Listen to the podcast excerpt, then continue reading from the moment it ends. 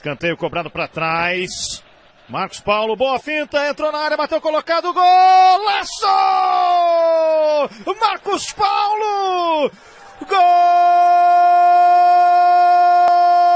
do Fluminense! Sejam muito bem-vindos ao segundo episódio do podcast Na Base da Bola. Eu me chamo Ingrid e estou aqui com meu amigo Daniel novamente. E provavelmente você já chegou até aqui pelo nosso primeiro episódio sobre o futebol da base no estado de São Paulo. A ideia do podcast Na Base na Bola é falarmos sobre os jogadores da base que vêm resolvendo o atual campeonato e também sobre as competições que os clubes estão participando. E como esse ano foi um campeonato totalmente atípico, mas mesmo assim a base continuou resolvendo e entregando resultado. É por isso que no segundo episódio de hoje nós vamos dar continuidade, falaremos da atuação da base no Rio de Janeiro.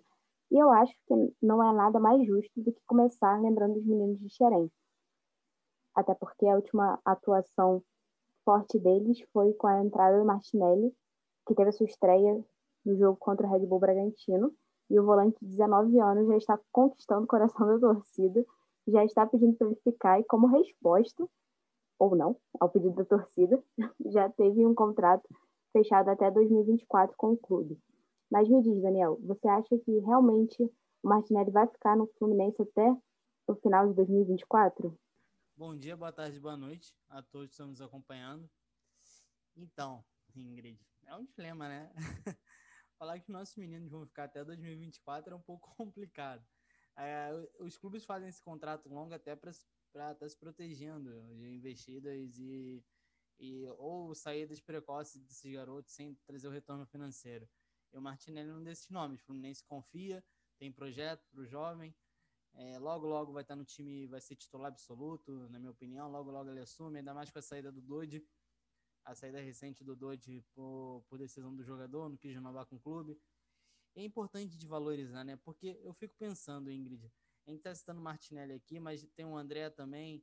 O Flu tem, eu vou, eu vou subir uma categoria, que é um garoto que não teve muitas oportunidades ainda, que é o Zé Ricardo. Eu gosto, é um jogador que eu gosto, tem passagem na seleção brasileira e o clube, aí eu, a gente coloca assim na balança. O Dodge saiu do Fluminense.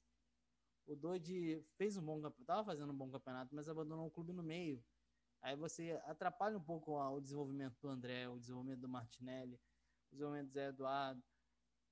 Por um jogador que abandona o clube no meio do campeonato, sabe? Aí eu não vou discutir por que, os motivos, quais foram, se ele queria ganhar X ou Y.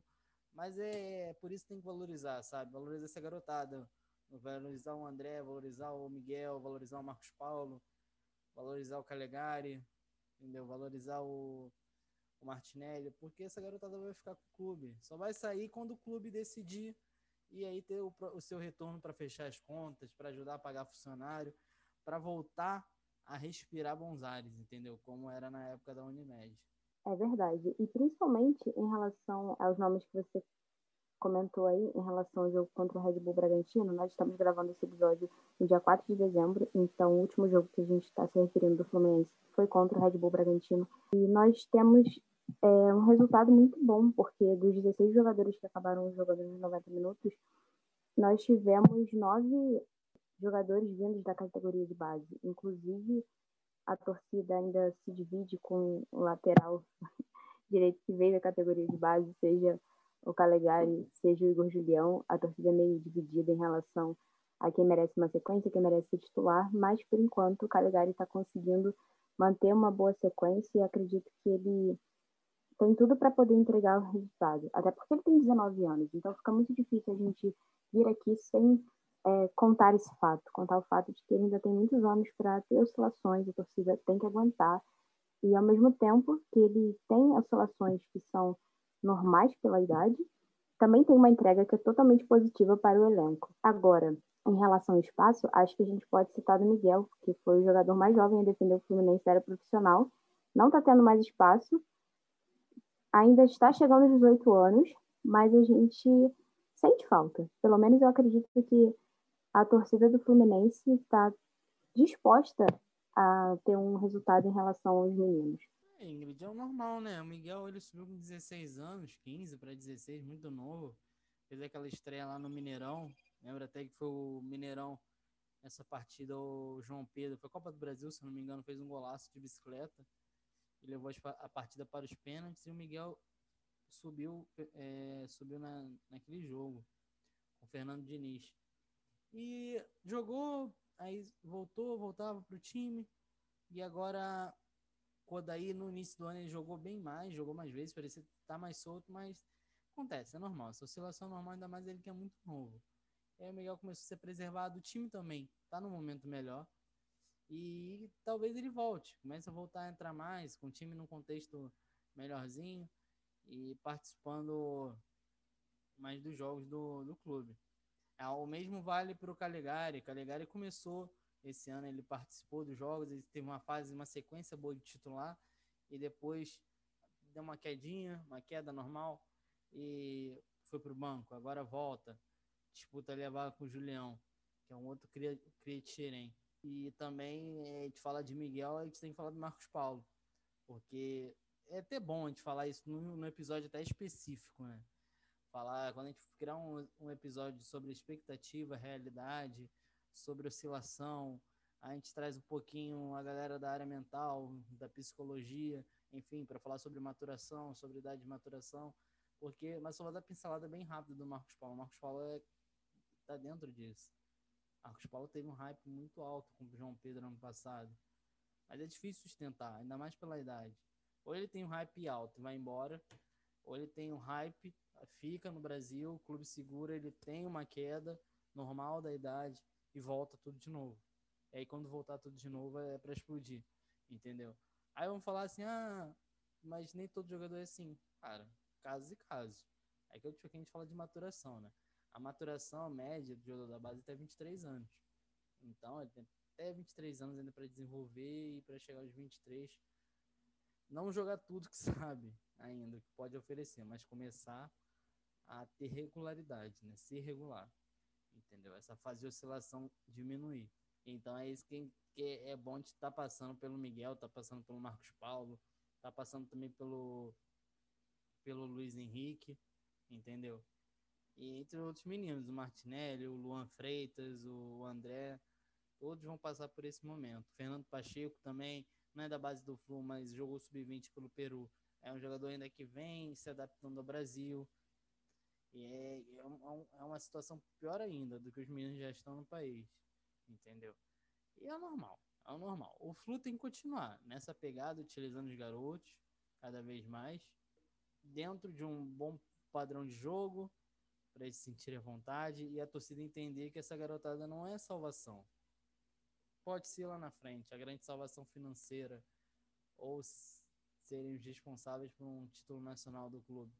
Mas eles são, estão ali para compor o elenco, para agregar o elenco. Eles têm que ser mais um. Não dá para ser o cara.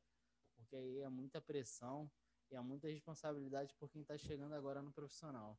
Você abordou vários assuntos muito importantes quando a gente fala sobre as categorias de base, mas eu vou pegar isso em relação à pressão, porque eu lembrei de um garoto lá da Gávea, que foi o Hugo, é, no jogo contra o São Paulo pela Copa do Brasil, que teve uma falha realmente e levou gol de outro jogador da base. Foi quase uma disputa ali de quem estava mais preparado para enxergar a falha do outro. Mas em relação a espaço também, a gente pode dizer que como é que a gente vai ter uma resposta de regularidade se também não encontramos um espaço para os meninos que claramente conseguiriam ter esse espaço. Hoje, no elenco do Flamengo, a gente tem uma, uma falha na defesa e a gente tem uma solução na base. Então, para quem está de fora, a gente consegue enxergar uma possibilidade de transformar como titular o Ramon, o Natan, e dependendo até o Gabriel Noga, né? Porque o Natan, com 19 anos, conseguiu entregar um resultado na zaga muito maior do que o resultado que o Gustavo Henrique vem entregando no, como titular.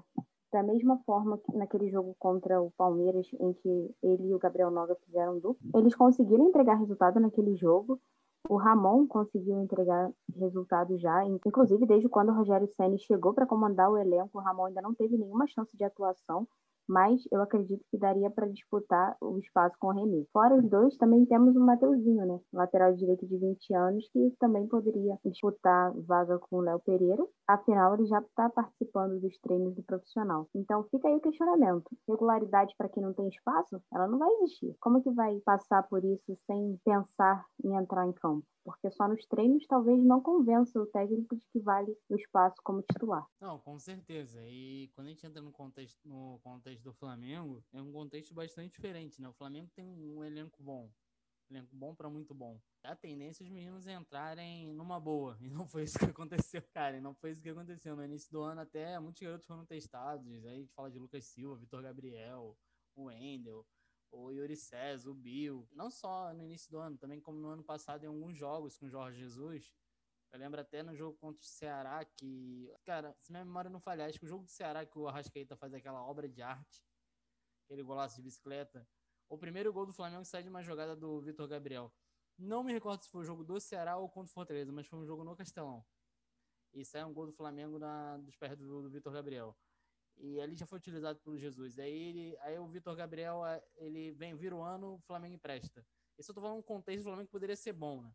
E acabou não sendo. O Flamengo, ele empresta o Vitor Gabriel, empresta, negocia o Wendel, o Lucas Silva também emprestado. Falam de negociação do Lincoln, o Lincoln vai ser emprestado, o Lincoln vai ser vendido, o Lincoln não, acaba, acaba não acontecendo. E aí o Yuri César é emprestado também para o Fortaleza. E o, o Fla, ele ele começa a utilizar o elenco forte que tem, né? Investiu, o Fluminense investiu. Acho que antes de, dele colocar Noga, Natan, colocar até o Tuller, dar mais regularidade pro Tuller, mais jogos pro Tuller, o Flamengo foi no mercado. O Flamengo buscou Gustavo Henrique, buscou Léo Pereira para suprir a saída do, do Pablo Mari. E assim como quando o Rafinha saiu, o Flamengo tinha Mateuzinho, tinha João Lucas, mas João Lucas não é da base do clube, mas tinha Mateuzinho. Eu acho que até foi uma atitude acertada. O Rafinha saiu, o Flamengo precisava de um lateral experiente. E o Flamengo buscou o Isla. E nisso tudo, a gente não vê os meninos serem citados. Fica até questionamento: quantos meninos o Flamengo vai entrar? Aí o Flamengo via seu rival, seu rival interestadual, o Palmeiras utilizando a garotada. Aí sendo campeão paulista, não, não que o Flamengo não, não iria ganhar nada, né? O Flamengo foi campeão carioca, foi campeão da Supercopa do Brasil, foi campeão da, da Recopa Sul-Americana. E mas aí o que aconteceu? Veio Covid, veio surto de Covid. O Flamengo troca de técnico, o Flamengo tem surto no elenco, o Flamengo tem Gabigol lesionado o ano, quase o ano todo praticamente.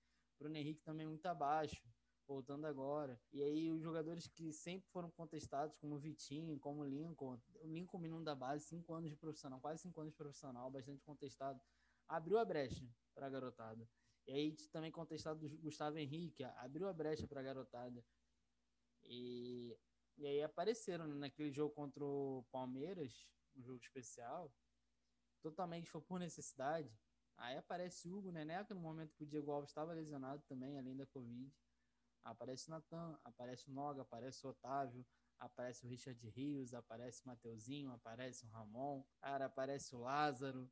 Entendeu? Apareceu tanta gente naquele jogo, tanta gente boa. A partida do Flamengo fez foi muito boa contra o Palmeiras. Todo mundo falando que o Palmeiras ia golear. Até a host desse programa, eu não duvido, que falou que o Flamengo. O Flamengo não. O Palmeiras iria golear o Flamengo. Mas a garotada assumiu a bronca, aguentou o rojão e, e fez uma partida digna, né?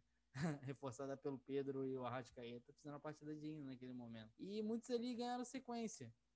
Mas não dentro do, do esperado. Foram na, na base da urgência, na base também do, do, desespero, porque a torcida não queria mais ver alguns jogadores medalhões ali, queria ver a garotada. E aí o, você citou o Hugo, né, o Neneca, a gente fala de cabeça, parte mental. O Neneca, ele é goleiro, é, não, só, não só goleiro, mas todo garoto da base é, acima de tudo, a, a confiança, a personalidade. A personalidade e a confiança são coisas diferentes na minha visão ter personalidade diferente de ter confiança. Você pode ter personalidade, mas não estar confiante no momento e não render. Entendeu? E aí a gente vai citar quando falar do Vasco, eu vou bater muito nessa tecla. Porque o Flamengo ele tem a garotada e o que começa? Vem bem. Jogo contra o Corinthians muito bem, gol do Natan. E o Natan começa sacado de, do time. O Nog entra muito bem naquele jogo na, lá na, no, na Arena Corinthians. O Ramon vai muito bem também no jogo da Libertadores e no jogo contra o Palmeiras. Então, os garotos ficaram confiantes. Então, vamos entrando, vamos, estamos entrando na partida e estamos resolvendo. Estamos trazendo resultado. E mas só que acontece, o Flamengo tem uma outra mudança de técnico e começa a ter aí o, o, novo técnico ele tira os garotos do Flamengo, praticamente. Isso quebra um pouquinho a confiança. Aí eu vou citar o Neneca. O Neneca, a quebra de confiança dele é o seguinte: o Flamengo ele vem de uma sequência. Ele teve dois jogos que ele teve a zaga dos meninos da base, né? O, teve uma sequência que não tomou gol e não tomou gol e ficou invicto, né? O Flamengo não perdia com o Neneca no gol. E aí o Flamengo toma 4 a 0 do Atlético Mineiro numa atuação pavorosa do clube em todos os setores. E entra numa pequena crise, porque ali tem a mudança de técnico, o Domi é demitido, vem o Rogério, e aí, num jogo que o garoto ele toma quatro gols, gente, um garoto que não vinha tomando gol, vinha tomando gols, claro, mas um ali, outro ali e tal. E, e vem, vem invicto, e ele toma quatro gols num jogo importante. Aí nesse o técnico cai, tem toda a desavença ali no, no setor de futebol do Flamengo. Aí não só cai ele, cai o, seu, o garoto, seu amigo da base também, cai, é como se fosse o culpado daquele 4 a 0 O Natan cai do time de uma forma que não volta mais. Chega aí pro sub-20. Aquilo mina a confiança. Mina a confiança. Faz o garoto temer. Ah, Daniel, ele joga em clube grande. Cara, ok, mas é ser humano, entendeu? Vem um novo técnico, o novo técnico fala: não, a gente tem que abraçar aqui os experientes, porque já tem uma experiência passada, que ele não quer reviver, ele não quer reviver. E aí vem no jogo contra o São Paulo, tá barrado também, Hugo. E aí o Hugo entra, porque o goleiro se machucou e falha. Ali já tem, é difícil voltar, é difícil ter a cabeça no lugar. E o Flamengo vem numa sequência de eliminações. A gente está falando hoje na, na sexta-feira, 4 de dezembro, Flamengo eliminado da Libertadores, Flamengo eliminado da Copa do Brasil. E não, não tem mais um contexto bom para essa garotada entrar, sabe? Não tem mais um contexto bom para o Natan entrar, o Flamengo, o Noga entrar, porque eles vão entrar numa pressão maior ainda do que era antes. Antes era pressão assim, força, garotado, só temos vocês, mas hoje é assim, hoje é tipo, cara, resolvem, por favor, porque a gente não aguenta mais Gustavo Henrique e Léo Pereira, e principalmente Gustavo Henrique, a gente não aguenta mais. E o Rodrigo Caio machucado o ano todo, volta expulso. Olha a pressão. E eu acabei me alongando muito, falando até a galera que vai estar ouvindo, falou assim, cara, Daniel emendou um assunto no outro aqui, fez um samba aqui, uma misturada, é porque eu queria citar essa coisa da confiança, essa psicológica, entrar nisso porque a, e, e entrar junto com a torcida, né? Porque tá no momento de cobrança, tá no momento de cobrança e o Rojão não pode estourar nos meninos, porque eles, eles têm capacidade. Esse Rojão já estourou no Lincoln, no momento bom do Flamengo, sabe? É eu te falo, no momento bom do Flamengo. E tudo teve um ano das glórias em 2000, 2019 e o Lincoln muito abaixo. Aí já a confiança já lá embaixo e vem esse momento agora que o Rojão estourou todo nele, praticamente, e a galera não aguenta mais. O Flamengo não aguenta mais o Lincoln. E o Lincoln, na minha opinião, é bom jogador, sabe? Eu acho que se ele der uma voltinha na Europa e voltar depois para o Brasil num contexto bem melhor do Flamengo, pode ser que corresponda ao que não correspondeu nos últimos anos, que a torcida esperava, sabe, Ingrid? Então eu acho que falar de base, falar de futebol, falar, falar de clube, a gente tem que estar tá olhando sempre os, os, momentos, né? Até quando a gente fez a pauta do programa, a gente citou, né? É, vamos, vamos olhar para o Flamengo pré-pandemia o Flamengo pós-pandemia, né? Pré-pandemia, o Flamengo das glórias ainda, do Jorge Jesus, ali era um momento excelente para um menino subir. E até jogaram clássicos, né? Ganharam do Vasco no clássico e fizeram um jogo duro contra o Fluminense do Odaí. O Fluminense do Odaí time titular. Fluminense ganhou, mas era titular, entendeu? Foi um jogaço no Maracanã e a torcida super empolgada. Então era bom o momento para isso, sabe? Essa garotada subir. Mas aí do nada não tem continuidade e aí depois eles aparecem no momento delicado. E vão voltar a aparecer agora no momento mais delicado ainda, entendeu? Porque a margem de erro é zero, zero, zero, zero. E falando em quem vai, falando em quem fica, eu acredito até que sobre a bomba estourar, ela talvez essa semana fique um pouco mais voltada ao Vitinho, né? Até porque a gente tem um meio de campo na base do Flamengo que hoje serviria muito bem para o espaço que ele comporta agora. O Richard Rios, Daniel Cabral, o João Gomes, o João Pedro. Nós temos uma é, visão sempre, e é importante falar sobre isso, de contexto fora do clube. Então a gente não sabe, é, ao receber uma notícia de que o jogador se recusa a voltar, que o, jogador quer ficar no time principal, o jogador arrumou problema com treinos do sub-20 de volta, é uma sensação muito diferente, porque a gente está do lado de fora, a gente não consegue dar uma resposta em relação ao porquê o jogador quer ficar ou não.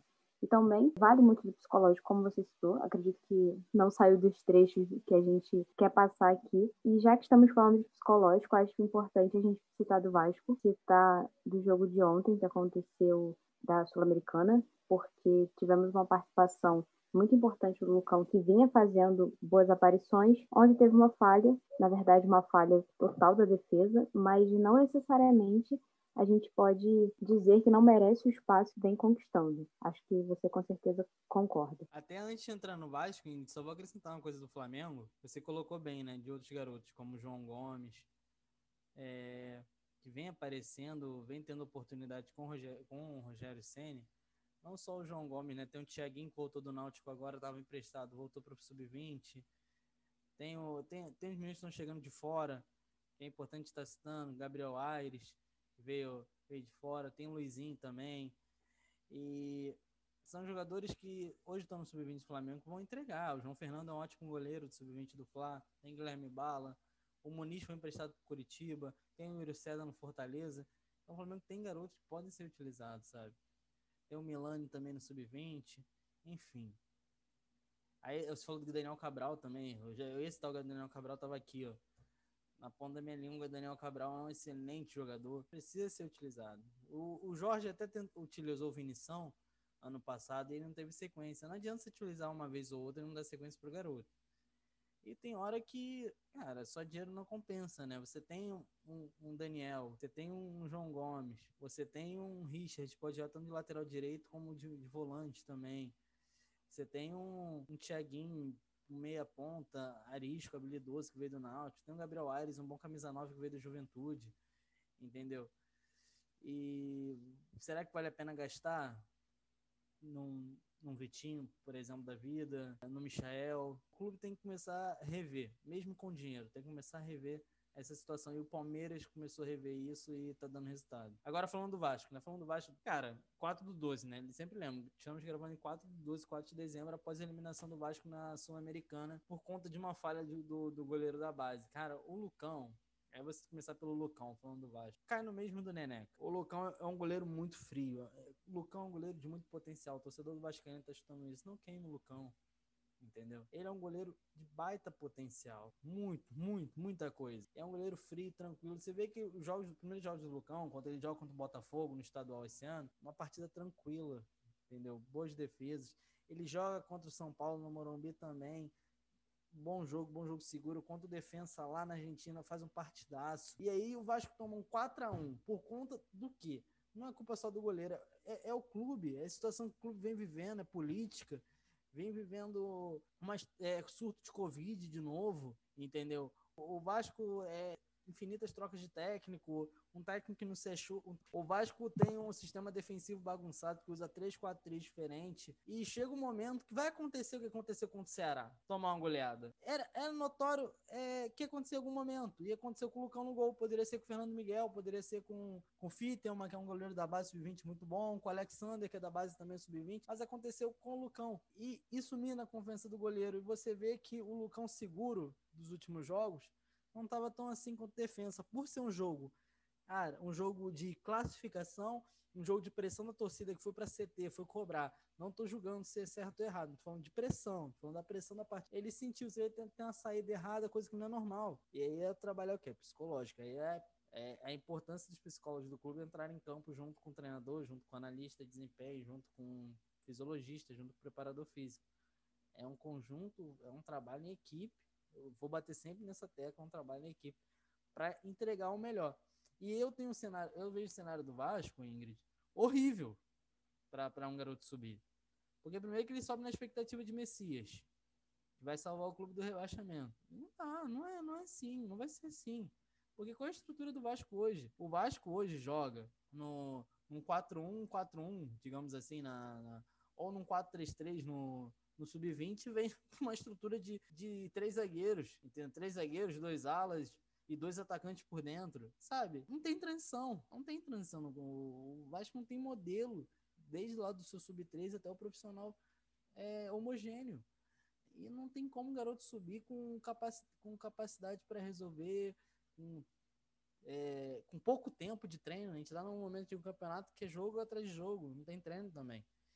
E aí é válido para muitos meninos que caíram de rendimento e outros que subiram e ainda não mostraram o seu potencial. Eu vou citar que subiram mostraram o potencial. Vinícius Paiva subiu, teve oportunidade, mas ainda não foi o Vinícius Paiva da Copinha, por exemplo. O Lu, que nem a gente falando do Lucão, né? O Lucão, infelizmente, teve essa falha, mas é, tem crédito, ainda muito crédito. Vai ter para mim, na minha opinião, tem muito crédito aí mais para frente.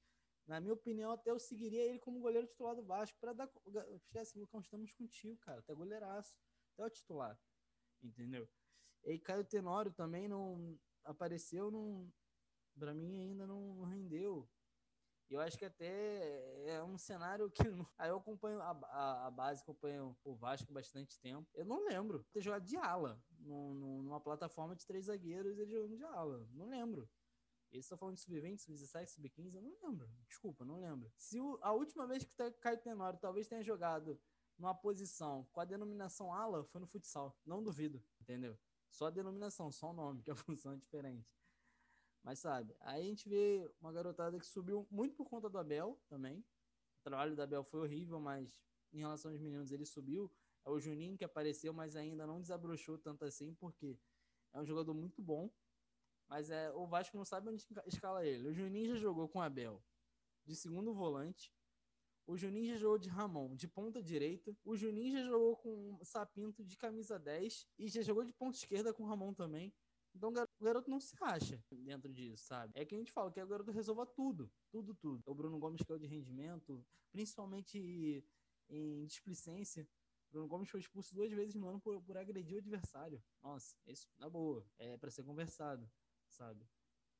O Thales, aí eu vou entrar no Thales, o Thales é um. É o, é o case, né?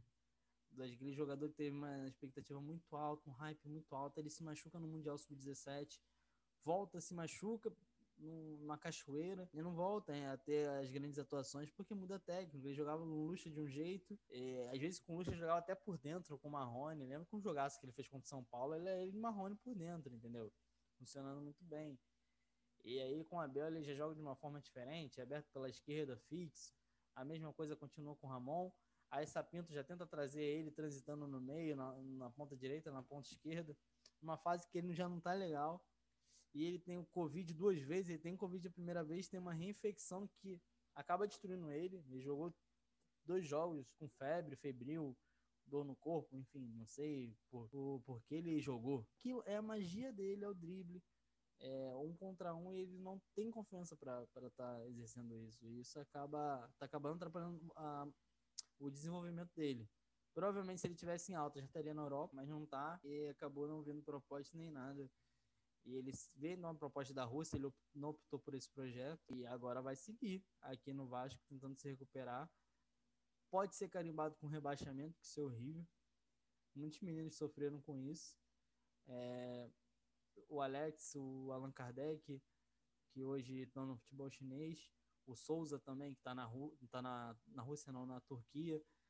É, então não é legal sabe? Eu torço para todos eles aí terem uma melhora, como torço também para os meninos do Flamengo, para menino, a garotada do Flu e do Botafogo, estarem sempre aparecendo, porque quanto mais jogadores da base aparecerem, mais feliz eu fico, mais feliz você fica, porque são histórias e de vida, porque são garotos identificados com o clube acima de tudo, entendeu?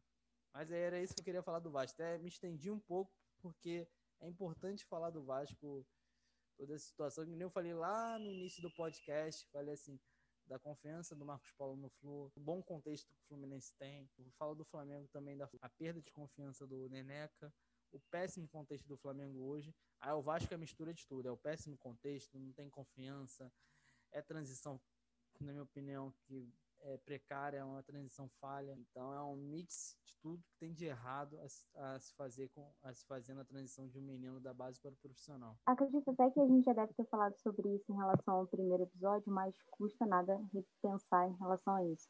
A gente tem uma certa distância entre os próprios jogadores que sobem. Por mais que eles tenham uma idade próxima, a gente sempre tem que pensar que tem todo um contexto individual porque existe a pressão sim que sobe, não dá para a gente ficar esperando sempre que o jogador suba na necessidade de salvar o clube. Não dá para esperar que o Thales entregue porque o Vasco está precisando. Não dá para esperar que o Miranda entregue mais porque ele já tem um histórico, simplesmente porque não dá para contar com um jogador que é sempre salvação se o time não pode ser formado só por um.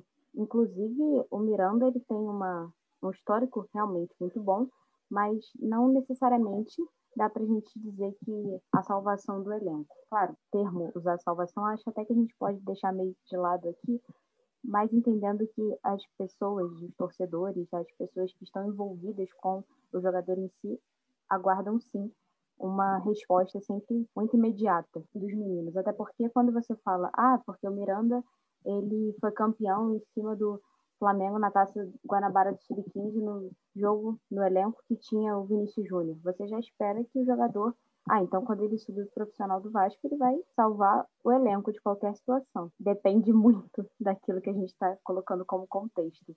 Inclusive em relação à salvação, acho que a gente pode citar um outro time carioca, inclusive a última que nós vamos citar, nossos amigos alvinegros, é o Carlos Alexandre no Botafogo, que ele tem 21 anos, ele subiu aos 20, fez 21 em fevereiro, e ele, junto do Honda, são líderes em participações indiretas a gol na temporada. Já fez quatro gols com a camisa do Botafogo, fez boas participações, o 2 a 0 contra o Palmeiras, o 2 a 1 contra o Sport, né, o gol da virada. Então, apesar das participações positivas do Caio Alexandre, fica complicado o Botafogo, por exemplo, enxergar enxergar nele é uma salvação do elenco agora. Enxergar um rebaixamento e pensar, não, mas a gente tem o Caio Alexandre aqui. Que tipo de pressão, que tipo de resposta, que tipo de resultado te está esperando em relação a isso? A gente tem nomes no Botafogo que poderiam fazer boas participações. A gente tem o Juan, a gente tem o Rafael Navarro, mas a gente também tem uma diretoria que enxerga o Botafogo de uma forma muito mais distante é, da base do profissional. Tanto que a gente tem participações em finais de campeonato do Sub-20 e olhando para o elenco profissional, a gente tem um rebaixamento. É exatamente esse o contexto que a gente enxerga o Botafogo hoje, fora é, as situações financeiras, fora a quantidade de técnicos que não conseguem assumir o clube, fora todo um contexto financeiro que impacta não só o extracampo, que impacta na vida do jogador, mas envolve até a torcida no meio. Então, Ingrid, do Botafogo, você citou muito bem, né? O Botafogo hoje vive uma situação diferente no Sub-20 e uma situação no Brasileiro. É... Porque você pega o, o, o Fluminense, ele vem com uma campanha parecida, tanto no Sub-20 quanto no Brasileiro. Uma campanha boa de G4, brigando por G4. O Flamengo também brasileiro, mesmo com os problemas, o Flamengo está lá brigando pelo título. No Campeonato Nacional também está brigando pelo título. O Vasco, ele distou um pouco, porque a base, é, o Sub-20 é bom, tá na final do estadual, tá na semifinal da Copa do Brasil, mas tá fazendo um péssimo brasileiro igual a equipe profissional. E no Botafogo tem isso. O Botafogo tá fazendo, tá na final do estadual, tá fazendo um brasileiro razoável para ruim, tanto no sub-20 e no adulto tá fazendo um brasileiro ruim, na minha opinião. Mas o Botafogo tem como trazer alguns meninos pro profissional. Tem o Enio, tem o Rafael Navarro, entendeu? São garotos interessantes. Aí tem os outros meninos que têm 15 anos, 16 anos no Botafogo também, que são de seleção brasileira. É, seria precoce, tá buscando hoje, eles estão no sub-20, acho precoce está no sub-20. Aí tem um, tem o Matheus Nascimento, que acabou de descer agora. Mas você citou o Caio Alexandre, o Caio Alexandre é o, é o grande achado do ano do Botafogo, na minha opinião. Ele e o Luiz Henrique, o Luiz Henrique já foi embora, tá no Olympique de Marseille, são os achados do Botafogo. E quase a diretoria do Botafogo comete um crime. É, é crime se não está tipificado na, no, código, no Código Penal, tem que estar tá agora, porque eu estou falando. O Caio Alexandre seria trocado, ia ser trocado pelo Jean e pelo Moisés. Ia para o Corinthians, o Caio Alexandre. Mas aí, ainda bem para o torcedor botafoguense que isso não aconteceu. Que, vou te falar, hein? Olha, olha lá quem ia fazer essa bobeira aí. Enfim, o Caio, ele, ele é o grande nome do time, na minha opinião. Tem o Babi também, mas o Babi é novo, mas não é, é base do Palmeiras. Fez bom estadual no Macaé. E Caio, dos meninos que subiram de General Severiano, lá de, lá de General em Botafogo e lá de Marechal Hermes, onde a galera fica, o Caio é o grande destaque. Teve, tem Juan também. Você citou Navarro, teve um estadual alguns jogos, o Luiz Otávio também, mas um descrédito com a torcida, Rickson a mesma coisa. Tem o Bochecha, o Bochecha tá no, fazendo uma boa campanha no Juventude, o Bochecha até virou fazedor de gols lá no Juventude. Você do Botafogo ficou indignado que o Bochecha não chutava. no Juventude virou artilheiro. Canu também uh, tem um grande ano, tá fazendo um grande ano. E mas o nome é o Caio Alexandre, na minha opinião, é um dos destaques do, da posição. Para mim é um, é, um dos, é um dos cotados da revelação do Campeonato Brasileiro. É uma briga boa porque tem muitos nomes, tem Gabriel Menino, tem Patrick de Paula, tem Hugo Neneca, enfim, eu vou acabar esquecendo algum, vou ser injusto. Mas ele tá cotado lá. É um nome para é um dos nomes de revelação. Você vê que é, é um dos poucos jogadores no meio campo do Botafogo, tem Honda, tem Bruno Nazário, mas ele trata, eu acho que ele é o que mais trata a bola com carinho, amor e afeto. É o que faz o jogo rodar, é o que dá intensidade, e tá fazendo gol também. É o faz tudo desse time. É, é, desculpa até centralizar um jogador só. A, a, a, nossa discussão sobre o Botafogo. Mas é, ele é o Botafogo hoje. Simples isso. Ele é o Botafogo. O Babi parou de fazer gol, o, Honda, o, Calu também não chegou ainda no Brasil. O Honda faz um jogo bem, depois faz um jogo ruim, tá chateado. E era mais regular junto com o Luiz Henrique, mas o Luiz Henrique, infelizmente, foi pro Olympique de Marseille. Tá até numa discussão recente, o André Vilas Boas falou que deu uma entrevista falando que esperava que o Luiz Henrique dava para jogar como 9, mas não tá acontecendo lá, porém já tá vendido. E, enfim, é, é uma situação complicada, é até um contexto ruim também para estar tá um garoto entrando e resolvendo. Tentaram forçar isso com o Matheus Nascimento, Matheus Nascimento é uma joia, tem tudo para ser um, um grande jogador, é o chamado Wonder Kid, que é, é aquele garoto novinho que tem grande potencial, mas é novo, né? Fazedor de gol, mas é novo, tem 16 anos. Colocar assim no fogo é complicado. Mas tem muitos garotos novos também, né? E vendo, vendo de outros clubes, tem Varley, tem Lecaros, tem, tem o Ivan Angulo, que é Palmeiras, tem Davi Araújo, sabe? É um elenco que ainda não se achou entendeu? Mas o único que se achou e tá jogando bolão, que não vai ficar muito tempo no Botafogo, é o Caio Alexandre. Acredito que todos os pontos eles foram muito bem abordados. Falamos muita gente por aqui, porque a gente percebe que hoje a base no Rio de Janeiro está tendo um menor espaço em relação ao que o Estado de São Paulo está permitindo, por exemplo. Mas como a nossa ideia não é fazer comparações entre estados, não é fazer comparações entre jogadores só porque tem uma mesma função, só porque tem uma idade próxima, porque quando isso acontece na base é muito mais diferente do que se a gente fizesse para já um jogador pronto, digamos assim. Então a gente vai cortar por aqui, ficamos por aqui. Vamos nos encontrar no próximo episódio, falando de mais um estado brasileiro. Mas vale todos os questionamentos aqui serem é, levados para fora, para fora desse espaço, sabe? Porque quando a gente enxerga é, um menino que está tentando, um menino que tem talento, a gente também está enxergando o ser humano ali. Então, até na forma da autocrítica, é importante a gente identificar esse papel e a forma que a gente está a ponto de enxergar o futebol dele. É diferente. Pode ser que surpreenda positivamente, pode ser que um golaço do Caio Alexandre nos surpreenda, pode ser que um golaço é, do Lázaro nos surpreenda, mas de qualquer forma a gente continua precisando enxergar que é um jogador que está iniciando, tem sonhos, tem vontades, mas também tem muito espaço para poder fazer parte. A gente fica por aqui, mas acredito que a gente tem sempre muita coisa para dizer e a gente volta na próxima semana. Então, pessoal, obrigado para quem chegou até aqui, obrigado e por nos acompanhar, curtir nossos canais lá, nosso Twitter, arroba na base da bola, nosso Instagram também. E só fazer uma correção do Botafogo, eu peguei pesado, falando que o Botafogo tá fazendo uma campanha péssima para ruim no Campeonato Brasileiro. Uma campanha até razoável, razoável para boa. Mas o Botafogo tem um asterisco, tem um porém. Foi o único dos quatro que mudou a comissão técnica no meio da competição em 2020. Trocou recentemente o treinador e que trouxe resultado, né? Chegou à final do estadual. E então, no próximo episódio, a gente fala de outro estado e também gente comenta a final Vasco Botafogo, primeiro jogo do Carioca Sub-20. Abraços, beijos e até o próximo episódio.